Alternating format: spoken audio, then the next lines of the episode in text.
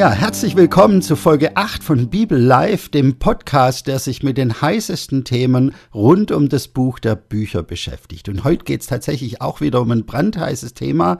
Dieses Thema hat mich seit meiner Teenagerzeit immer wieder umgetrieben. Es geht um die ersten Kapitel im ersten Buch der Bibel. Dieses Buch heißt ja 1. Mose oder auch Genesis. Und da geht es um die Entstehung der Erde, um die Entstehung der Pflanzen, der Tierwelt, der Entstehung von uns Menschen. Und bis vor wenigen hundert Jahren war es eigentlich für viele Christen eine Selbstverständlichkeit, dass in diesen ersten Kapiteln der Bibel nicht nur irgendwelche alten Mythen oder Legenden oder Gleichnisse geschildert werden, sondern dass hier wirklich Geschichte geschildert wird, ja, die sich wirklich ereignet hat. Und auch heute noch gibt es viele Christen, die das glauben. Ich würde sogar vermuten, dass die deutliche Mehrheit der Christen weltweit diese Überzeugung hat, dass in 1. Mose 1 bis 11, also dieser Abschnitt, den wir als biblische Urgeschichte bezeichnen, dass hier echte Geschichte erzählt wird, die tatsächlich so passiert ist. Und es hat ja auch gute Gründe, warum viele Christen diese Überzeugung haben. Es gibt in der Bibel ja wirklich Gleichnisse. Diese Textgattung Gleichnis, die findet man vor allem im Neuen Testament, bei Jesus sehr häufig, aber auch im Alten Testament gibt es Gleichnisse. Aber diesen Texten merkt man das dann normalerweise auch ganz deutlich an. Da merkt man, das ist jetzt nicht wirklich passiert, sondern das ist ein Gleichnis. Aber bei diesen Texten hier in der Genesis, in 1. Mose 1 bis 11, da ist es anders. Ja, diese Texte lesen sich nicht auf den ersten Blick wie ein Gleichnis. Denn diese Texte enthalten viele Elemente, die man in einem Gleichnis gar nicht erwarten würde. Ja, da gibt's Zeitangaben, Maßangaben, Altersangaben, da gibt's Ortsangaben, da gibt's Stammbäume und das sind ja alles Elemente, die würde man normalerweise nicht in ein Gleichnis einbauen. Ja, also nehmen wir dieses Gleichnis vom barmherzigen Samariter. Welchen Sinn würde es machen, da jetzt Maße einzubauen? Wie groß war der Esel genau? Ähm, welche Familienabstammung hatten die Räuber? Und äh, wo genau liegt die Unterkunft? Das macht keinen Sinn in einem Gleichnis. Aber solche Aussagen findet man in den ersten Kapiteln der Bibel tatsächlich haufenweise. Es gibt vielleicht eine Ausnahme im allerersten Kapitel der Bibel, also in 1. Mose 1. Da gibt es tatsächlich Hinweise, dass es sich um poetische Bildsprache handeln könnte. Aber spätestens ab 1. Mose 2 ändert sich das. Und es gibt einen äh, bekannten Theologen namens Timothy Keller, der schreibt dazu, 1. Mose 2 und 3 lassen keine Anzeichen für das Genre Dichtung erkennen. Der Text liest sich als Bericht über wirkliche Geschehnisse. Er sieht aus wie ein Geschichtsdokument. Und dazu stellt äh, Tim Keller fest, dass das auch die Autoren des Neuen Testaments genau so verstanden haben. Die haben das aufgefasst als ein Geschichtsdokument über echte, wirklich passierte Ereignisse. So, und überall, wo im Neuen Testament auf diese Ereignisse zurückgeschaut wird, da wird ganz selbstverständlich davon ausgegangen, dass diese Dinge wirklich passiert sind. Im Hebräerbrief zum Beispiel, äh, da wird Abel ganz genauso als historische Person angesehen wie alle anderen Glaubenshelden. Und was noch viel schwerer wiegt, ist, dass die Theologie im Neuen Testament ganz grundsätzlich auf dieser Sichtweise aufbaut, dass es sich hier um echte Ereignisse handelt. Also Paulus vergleicht zum Beispiel Adam und Jesus. Er sagt, durch einen Menschen, nämlich Adam, kam die Sünde und der Tod in die Welt. Und deshalb konnte dann auch dieser eine Gottmensch, Jesus, die Sünde und den Tod wieder aus der Welt schaffen. Und äh, deswegen schreibt Timothy Keller wörtlich, wenn Adam nicht historisch ist, dann ist die ganze Argumentation von Paulus hinfällig. Wer nicht glaubt, was Paulus über Adam glaubt, der lehnt das Herzstück paulinischer Theologie ab. Also es gibt tatsächlich sehr gute Gründe dafür, warum viele Christen zumindest erheblich zögern, einfach mal schnell zu sagen, ja, 1. Mose 1 bis 11, das sind alles nur Gleichnisse, Mythen, Legenden, das hat mit Geschichte nichts zu tun.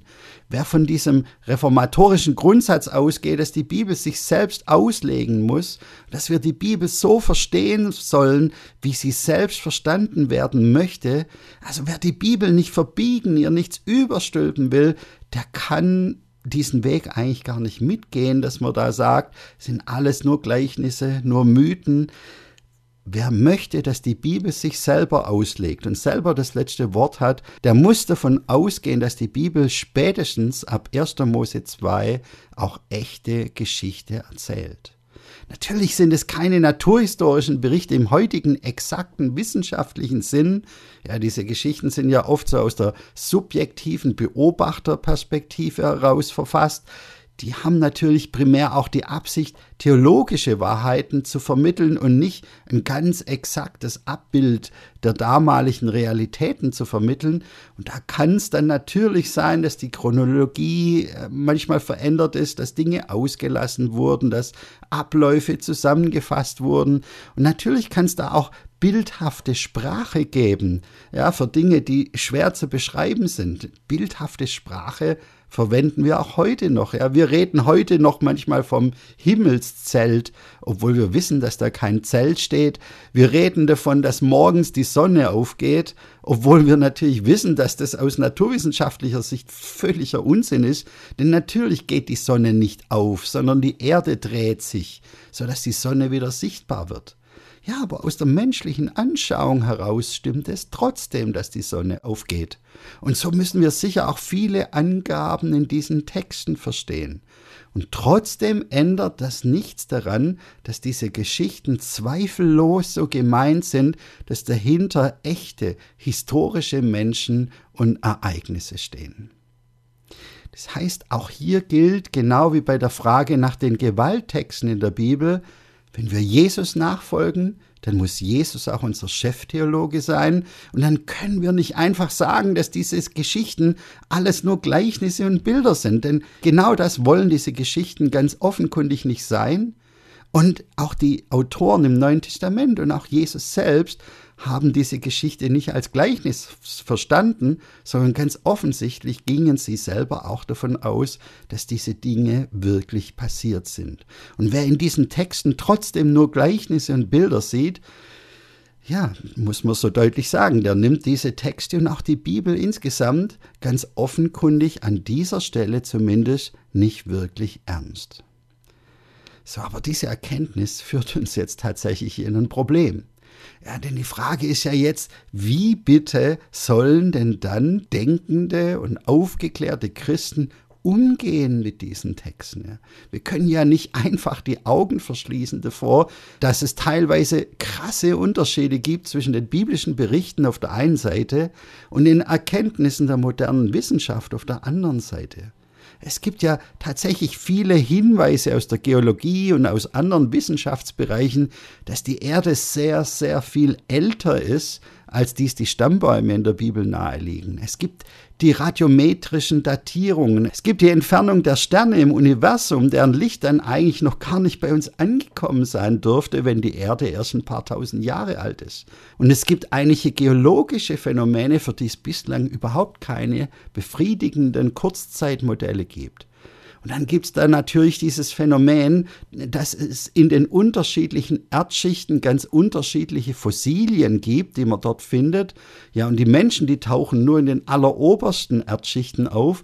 Das passt dann natürlich nicht zusammen mit dem biblischen Bericht, der sagt, dass die Menschen gleich zu Beginn mitgeschaffen worden sind. Also da gibt es wirklich eine ganze Reihe von schwerwiegenden Problemen, bei denen wir sagen müssen, puh, ja, das scheint jetzt erstmal überhaupt nicht zur Bibel zu passen, was wir da sehen in der Geologie, in der Paläontologie, in der Astronomie, in der Archäologie. So, wie gehen wir damit um? Sind Christen, die heute noch diesen biblischen Berichten über Adam, Eva und die Arche einen historischen Wert beimessen, sind die alle durchgeknallte Spinner? Sind die so auf einer Ebene mit den Leuten, die immer noch glauben, dass die Erde eine flache Scheibe ist? Sind es alles verstandesfeindliche Bibelfundamentalisten, die sich abschotten vor den Erkenntnissen der modernen Naturwissenschaft? Diese Frage kann man stellen. Und die wird auch oft gestellt. Und ich kann das verstehen, dass diese Frage gestellt wird. So, aber bevor ich dazu etwas sage, will ich zuerst mal aufräumen mit einem alten Gerücht, das leider immer noch viele Menschen, auch viele Christen glauben, das aber wirklich vollkommen falsch ist. Und dieses völlig falsche Gerücht lautet, Glauben ist nur etwas für die Kirche, Wissenschaft hält sich nur an Fakten. So wird es oft gesagt. Aber ganz ehrlich, wer das behauptet, der hat vom Wesen der Naturwissenschaft noch ganz wenig verstanden. Denn natürlich wird auch in der Naturwissenschaft ganz viel geglaubt. Die ganze naturwissenschaftliche Praxis an den Universitäten basiert zum Beispiel auf einer ganz bestimmten Annahme, die an und für sich wissenschaftlich überhaupt nicht beweisbar ist, sondern die einfach geglaubt wird. Und diese Annahme lautet, wir glauben, dass es für jedes Phänomen eine natürliche Ursache gibt. Wir glauben nicht an übernatürliche Ursachen, sondern wir glauben, dass wir für jedes Phänomen auch eine natürliche, naturgesetzliche Erklärung werden finden können. Und ich bin persönlich der Meinung, diese Annahme hat sich bei der Erforschung unserer bestehenden Welt auch gut bewährt, aber ich finde, in der Ursprungsfrage, also in der Frage, woher wir kommen, wie die Welt entstanden ist, da ist diese Annahme überhaupt kein Erfolgsmodell gewesen. Im Gegenteil, ich finde, die Fakten sprechen heute mehr denn je dagegen, dass die Entstehung des Universums und der Pflanzen- und der Tierwelt durch natürliche Ursachen erklärt werden kann. Aber trotzdem wird es an den Universitäten weiterhin fest geglaubt. Es wird eisern daran festgehalten, dass auch bei der Entstehung der Welt, bei der Entstehung der Pflanzen und Tiere ausschließlich ziellose, ungerichtete, naturgesetzliche Prozesse am Werk waren. Ja, und dass wir da nicht mit einem Schöpfer rechnen können. Und da dafür, das finde ich echt bemerkenswert, vollbringen solche Wissenschaftler auch ganz erstaunliche Glaubensleistungen. Ja, lass mich dir mal die vier wichtigsten Dinge schildern, bei denen ich den Glauben vieler Wissenschaftler wirklich für bewundernswert halte. Also viele Wissenschaftler glauben zum Beispiel, dass das Universum ganz von alleine entstanden ist ohne dass dabei ein Designer, ein kreativer, ordnender Geist eine Rolle gespielt hätte. Ja, also da stellt sich ja zunächst mal die Frage, wenn man an den Urknall glaubt, ja, wer hat denn eigentlich den Urknall ausgelöst? Und selbst wenn man diese Frage mal außen vor lässt, stellt sich noch eine viel größere Frage. Denn Tatsache ist ja, würden nicht eine ganze Reihe von physikalischen Naturkonstanten zufällig haargenau den passenden Wert haben, ja, dann hätte es nach dem Urknall niemals so komplizierte Dinge wie Atome, Moleküle, Pla Planeten oder Galaxien gegeben. Das wäre einfach nie zustande gekommen. Und die Frage ist, wer hat dafür gesorgt, dass alle diese Naturkonstanten ganz exakt und messerscharf den richtigen Wert haben, der benötigt wird, damit es Materie und Leben überhaupt geben kann? Da gab es einige Leute, die haben dann ganz abenteuerliche Ideen entwickelt, zum Beispiel diese Idee, dass es ja vielleicht unfassbar viele Universen geben könnte mit unterschiedlich zusammengewürfelten Konstanten, ja, und darunter halt dann auch unseres, in dem zufällig alle Naturkonstanten genau passen. Puh, ja, aber ob es solche zahllosen Universen wirklich gibt, das wissen wir nicht, das werden wir auch niemals wissen können, das wird immer nur pure Spekulation bleiben. Und ich frage mich dann da auch, hey, woher kommen denn dann diese zahllosen Universen und ist es wirklich einfacher zu glauben, dass es irgendwann mal so einen Universumsgenerator gab, der zahllose Universen hervorgebracht hat, die alle unterschiedliche Naturkonstanten haben? Ist es wirklich einfacher, an so ein Multiversum zu glauben, als an ganz schlicht an einen Schöpfer? Also ich finde das nicht einfacher. Aber was mir noch viel mehr Respekt einflößt, ist, dass viele Wissenschaftler glauben, dass Information ohne Intelligenz entstehen kann. Ja, normalerweise sind wir ganz selbstverständlich überzeugt davon, dass eine Information immer ein untrüglicher Hinweis darauf ist, dass es einen intelligenten Sender geben muss, der diese Information in die Welt gesetzt hat. Also kein Mensch kann sich vorstellen, dass die Buchstabenabfolge einer Zeitung von einem Zufallsgenerator stammt. Aber viele Wissenschaftler glauben, dass der DNA-Code der Lebewesen ohne jede Intelligenz entstanden sei. Ja, obwohl er genau wie ein Zeitungstext grammatischen Regeln folgt, obwohl er einen extrem ausgeklügelten Zweck verfolgt und obwohl der DNA-Code auch schon der allereinfachsten Zelle mehr als eine halbe Million perfekt angeordneter DNA-Buchstaben enthalten muss. Ja, und, da muss ich echt sagen, der Text, der soll ganz ohne Informationsgeber entstanden sein, das kann man natürlich glauben, aber ich muss sagen, meine Glaubenskapazitäten würde das deutlich übersteigen. Genauso wie die folgende Annahme. Ja, viele Wissenschaftler glauben, dass tote Materie von selbst lebendig werden kann. Das ist ja diese Grundannahme, dass es irgendwie sowas gab, vielleicht wie eine Ursuppe oder andere Umstände, und es sei von ganz allein die erste lebende Zelle entstanden.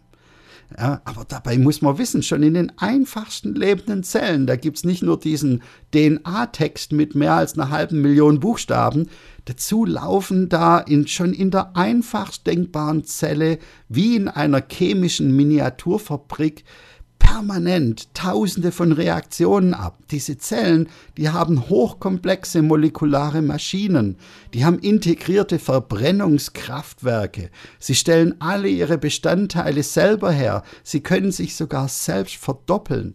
Das heißt, bis heute haben Biochemiker diese Wunderwerke noch nicht mal durchschaut, geschweige denn, dass sie das im Labor künstlich nachbauen könnten und trotzdem glauben viele Wissenschaftler bis heute, dass so eine Zelle ganz ohne Labor, ganz ohne Biochemiker im Chaos einer ursprünglichen Erde sich von ganz allein zusammengesetzt haben.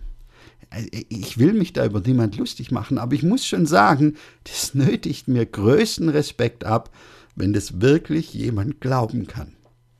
Und genauso geht es mir bei der vierten Annahme. Viele Wissenschaftler glauben, dass Maschinen ein Ich-Bewusstsein entwickeln können. Ja, also dass Maschinen nicht nur gut rechnen können, sondern dass sie wirklich selbst ein Bewusstsein dafür entwickeln können, dass es sie gibt. Und ich meine, schon klar, unsere Computer werden immer intelligenter, sie schlagen uns beim Schach und sie geben uns innerhalb von Millisekunden Zugang zum gesamten Wissen der Welt aber trotzdem haben sie natürlich keine Ahnung von ihrer Existenz. Es sind einfach nur tote Maschinen. Aber atheistische Wissenschaftler glauben, dass auch unser Gehirn letztlich nichts anderes ist als eine seelenlose biochemische Maschine. Ja, und dass dieses Gehirn trotzdem sich seiner selbst bewusst ist und von so irrationalen Dingen wie Moral oder Liebe umgetrieben wird. Da muss ich sagen, gut, das kann man glauben, aber sorry, ich kann es leider nicht. Ich bin der Überzeugung, etwas, das sich seiner selbst bewusst ist, das muss mehr sein als eine Maschine. Und deshalb finde ich es einfach so extrem naheliegend, dass die Existenz eines komplexen Universums von Information, von Leben, von Bewusstsein, von Geist, von Schönheit, von Zweckmäßigkeit auf einen intelligenten Schöpfer hinweist. Und ich, ich fürchte, wenn ich glauben müsste, dass es alles von selbst entstanden ist, durch blinde Materie, durch ziellose Prozesse, ich fürchte, da würden mich irgendwann die Zweifel übermannen und ich würde von diesem Glauben abfallen. Aber trotzdem, in der Naturwissenschaft wird es bis heute an vielen Stellen geglaubt und so vertreten. So, wie gesagt, ich will mich damit nicht lustig machen über irgendjemand, aber ich wollte mit dieser kleinen Aufzählung eins deutlich machen. Auch in der Wissenschaft wird natürlich geglaubt. Zumeist aus guten Gründen, manchmal aber auch ziemlich heftig gegen die Faktenlage. Und trotzdem würde niemand sagen, diese Wissenschaftler sind Spinner oder die sind wissenschafts- und verstandesfeindlich, die sind naive Ideologen, die sich vor den Fakten abschotten. Nein, das würde niemand sagen und ich finde es auch richtig so. Denn Tatsache ist, es gibt im Moment kein einziges Weltentstehungsmodell, das nicht mit ganz grundsätzlichen Schwierigkeiten zu kämpfen hätte. Wir haben alle miteinander, egal welche Überzeugung wir haben, das gleiche Problem. Alle unsere Vorstellungen von der Entstehung der Welt und des Lebens haben mit gewaltigen Schwierigkeiten zu kämpfen.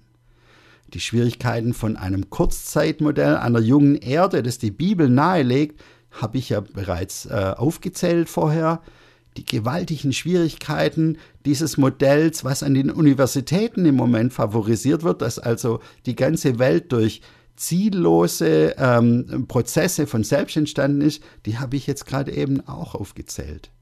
So, jetzt gibt es manche Christen, die glauben, sie hätten die Lösung für alle diese Probleme, indem sie an einen Schöpfer glauben und trotzdem auch an Evolution und an eine uralte Erde. Und sie nennen das dann zum Beispiel theistische Evolution.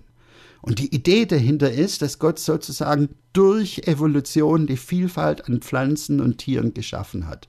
Und damit glauben diese Christen dann, hätten sie sowohl die Bibel als auch die Wissenschaft auf ihrer Seite. Ich muss sagen, mein Eindruck ist, es ist genau andersherum.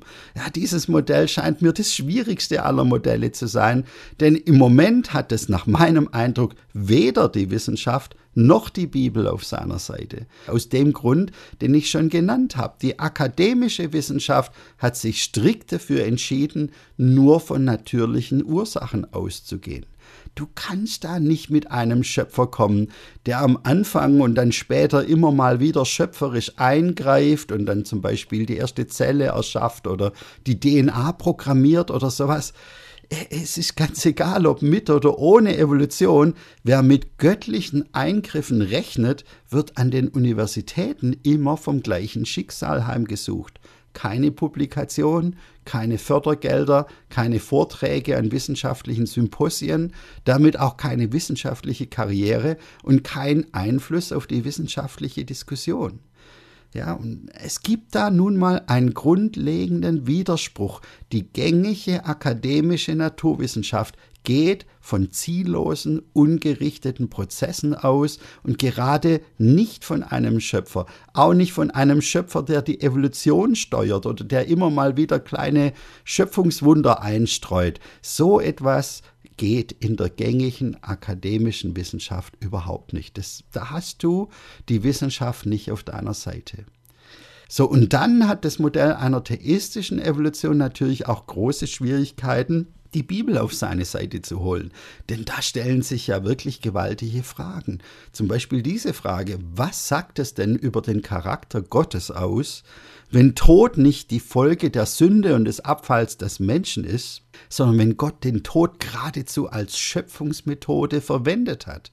Ja, weil so ist es ja in der Evolution. Da ist Auslese der Schwächeren und Durchsetzung der Stärkeren entscheidend für die Entstehung neuer Lebewesen.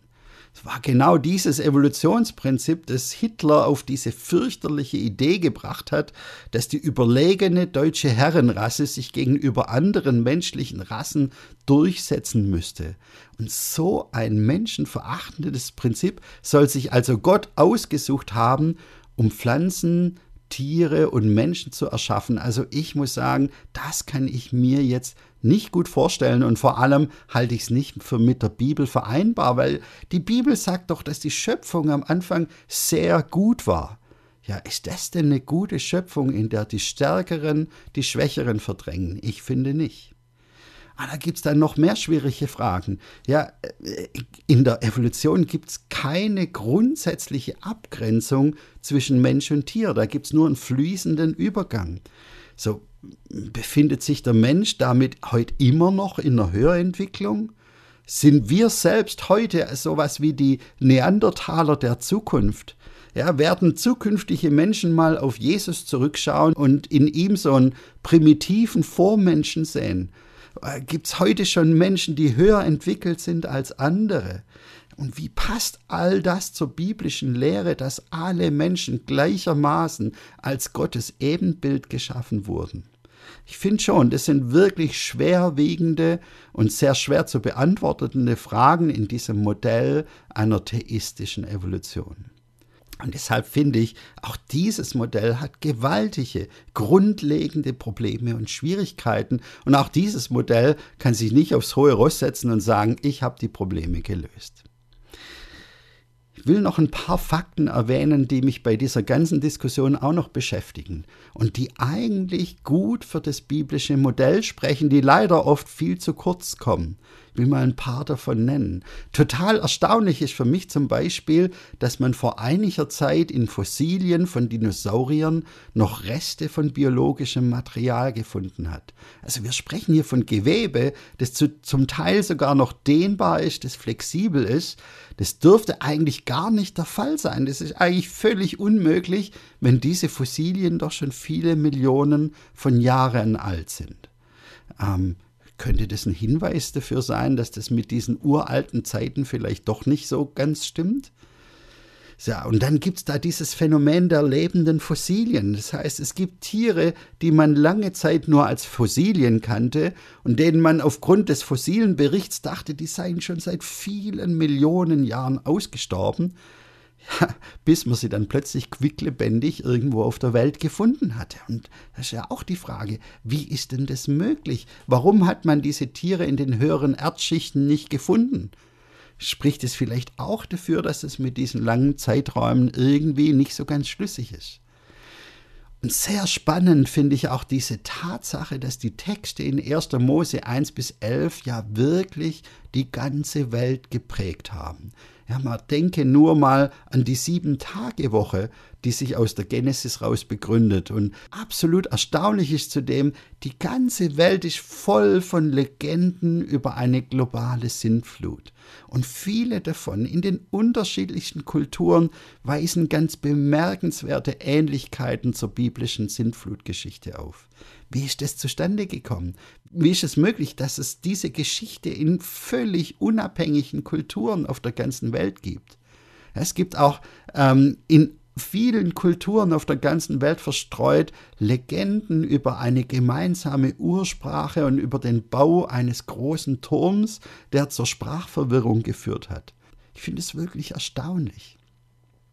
Jetzt ist klar, man kann für jedes dieser Phänomene eine Erklärung basteln, ohne daran glauben zu müssen, dass die biblischen Geschichten tatsächlich passiert sind.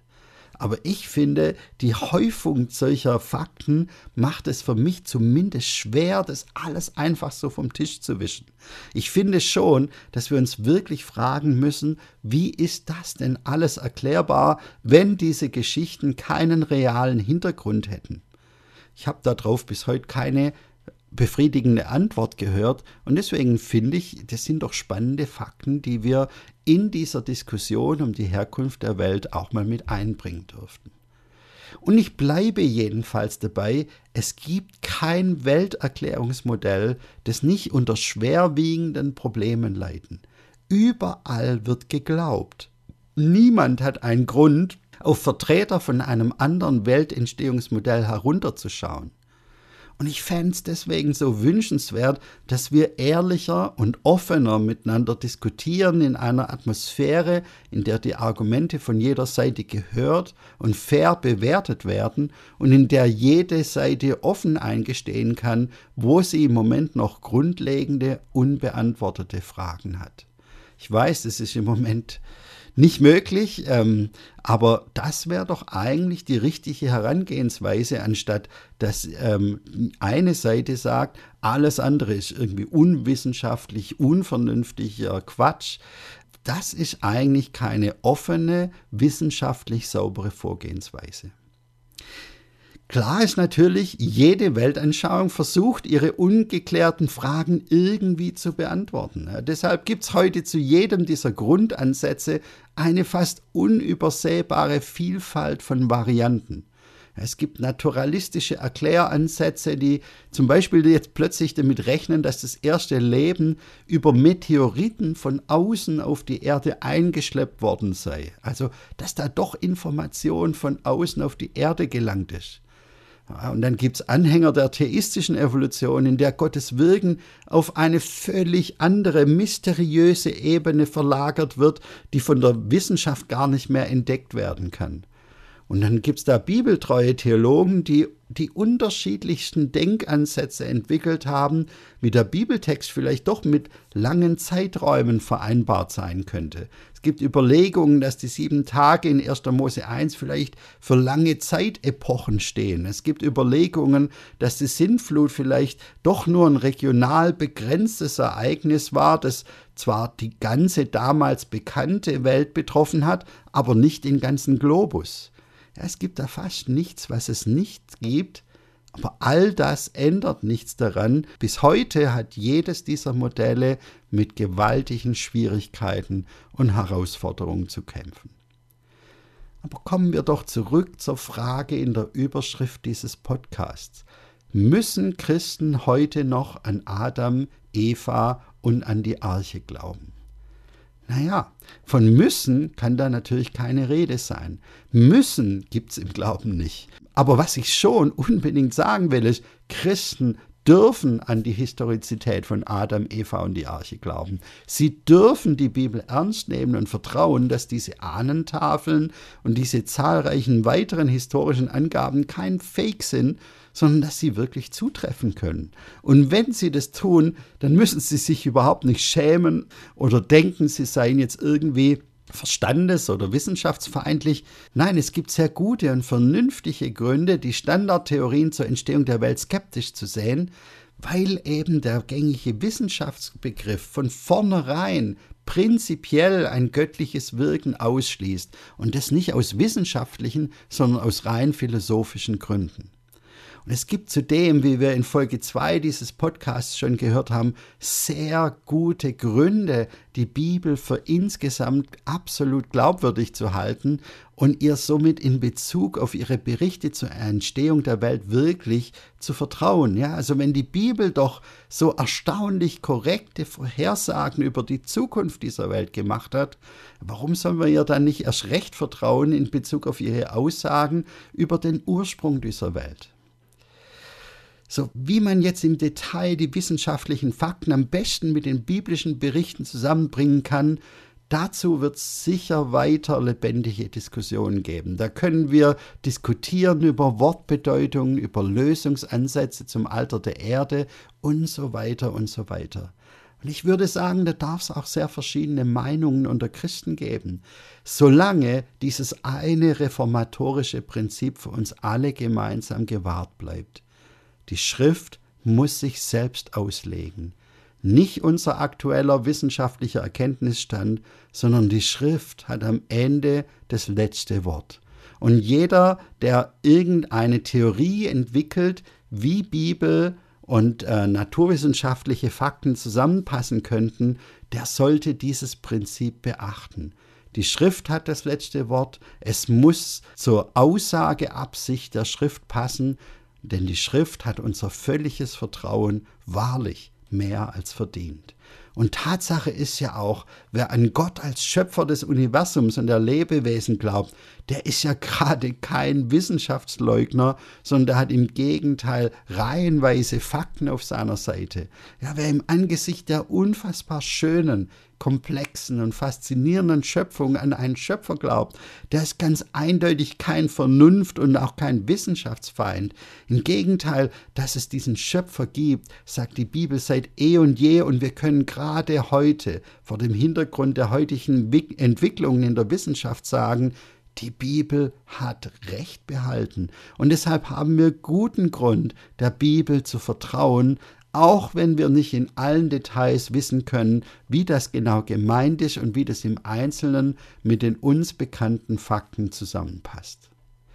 So, wir haben allen Grund dazu, auch bei den Texten in 1. Mose 1 bis 11 zu vertrauen, dass sie von Gottes Geist inspiriert sind und dass sie uns zutreffend die Frage beantworten, wer wir Menschen sind, woher wir kommen und wie die Geschichte Gottes mit den Menschen begonnen hat. Soweit für heute. Ich bedanke mich wieder sehr herzlich fürs Zuhören. Ich hoffe, es hat dir wieder ein wenig weitergeholfen. Ich wünsche dir von Herzen Gottes reichen Segen. Bis zum nächsten Mal bei Bibel Live.